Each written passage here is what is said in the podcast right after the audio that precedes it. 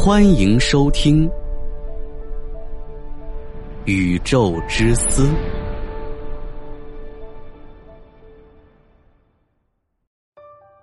大家好，《宇宙之思》快更版已正式上线，每天更新三期，VIP 即可畅爽收听。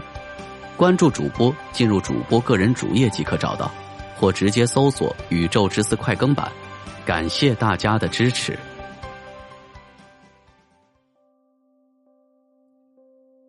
五行外星文明有多可怕？如果人类达到这种文明，将不再需要肉体。自人类第一次出现在地球上以来，我们就一直在发展我们的生存技能，甚至是科学技术，为的就是与自然界做斗争，让我们生活的更好。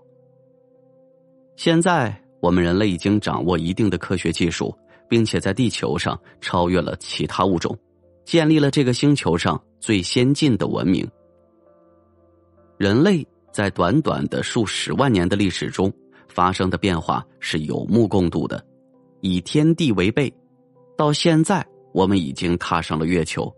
以前食不果腹，茹毛饮血，到现在物质生活甚至是精神生活的极大的丰富。人类并没有满足，也没有止步不前。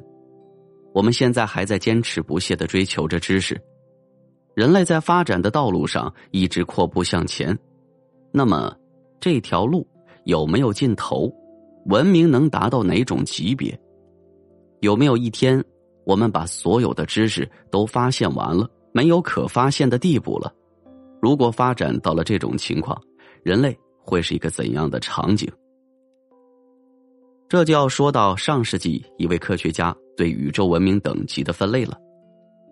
上世纪六十年代，俄罗斯天体物理学家尼古拉·卡尔达舍夫就提出了一个对文明进行分类的方法。这个方法主要基于一个文明对能量的使用情况来进行衡量的。最初对文明的分类有三种：一型文明。这样的文明可以利用和储存自己所在星球的所有可用的能源，称为行星文明。二型文明，这样的文明可以利用和储存自己所在的行星系，包括自己母恒星的能源，称为恒星文明。三型文明，这样的文明已经扩展到了自己所在的星系，可以利用整个星系的能源。称为星系文明。最开始，卡尔达舍夫是说了这三种文明，因为他认为在宇宙中还没有一个文明能超越星系文明的，甚至都很难达到星系文明的级别。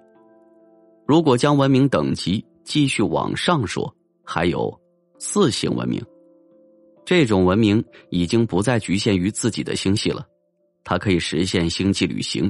可以利用自己所在宇宙中所有星系的能量。五行文明，这样的文明不再局限在自己的宇宙，而是可以随意的穿梭在其他多元宇宙中，可以驾驭包括其他宇宙的能量，这已经是神一般的存在了。现在你可能想问，就人类现在的水平处在什么级别？答案很显然。我们还排不上号。如果我们想进入一型文明，还需要将自身的能量产出提高到十万倍以上。而且一型文明已经完全掌握了自己的星球，不再惧怕任何本星球的自然灾害、各种灾难性的天气、地震和超级火山，而是可以随心所欲的掌控自然。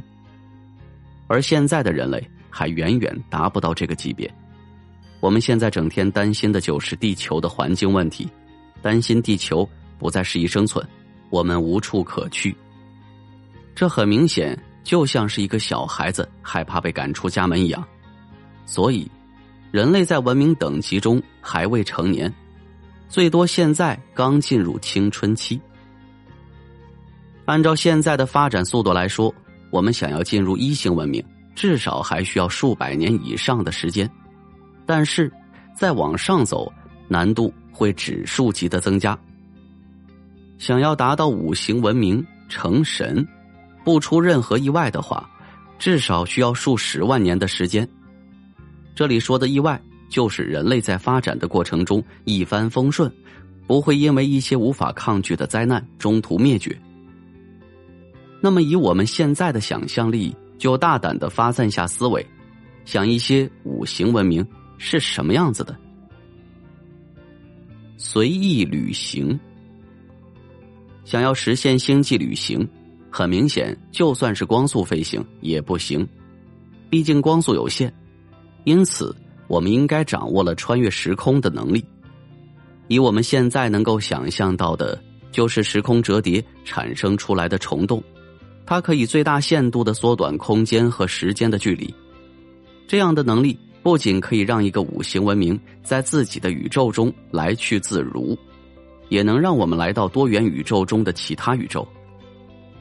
不可思议的能量输出，在一个五行文明的面前，核弹的威力简直就是在放鞭炮，因为这样的文明已经掌握了宇宙中的所有能量。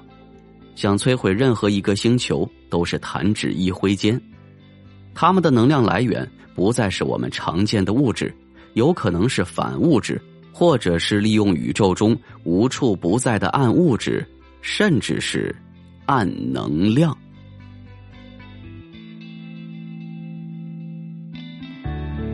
好了，本期节目就到这里，记得订阅加关注哦。